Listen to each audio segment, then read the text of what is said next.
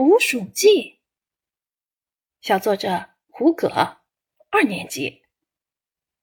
前一段时间啊，我和妈妈总是听到头顶有吱吱吱的声音。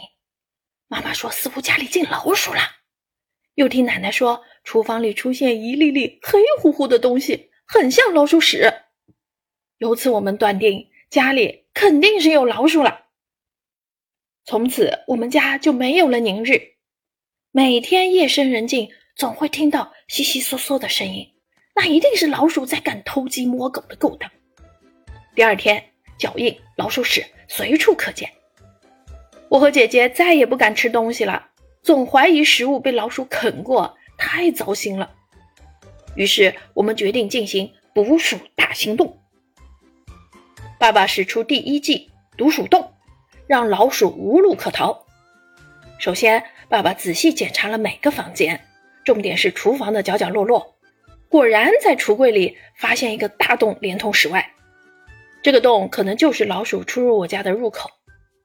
找到根源，爸爸立即下楼买了泡沫胶、木板、锯子等，用这些材料把入口堵得死死的。哈哈，这样我们就可以关门打鼠了。奶奶使出第二计粘鼠板，让老鼠有去无回。他买了很多粘鼠板，放在出现过老鼠屎或有老鼠脚印的地方。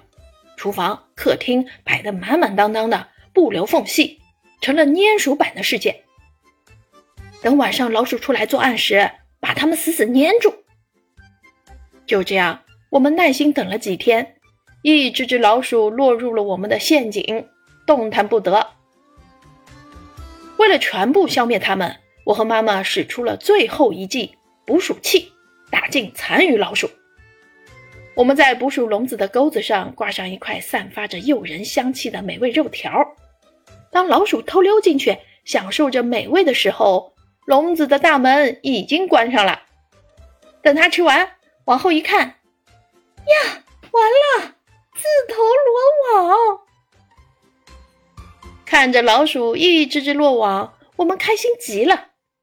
我们家终于又恢复了往日的祥和。教师点评：非常生活化的一篇文章，朴实的词句透露出的是为了灭鼠全家总动员的有趣场面。文章从一开始的猜想到三季实施抓捕，过程清晰详略得当，整体语言风趣幽默，用略有夸张的手法将毒鼠洞、粘鼠板、捕鼠器三季的灭鼠行动写得很具体，特别有意思。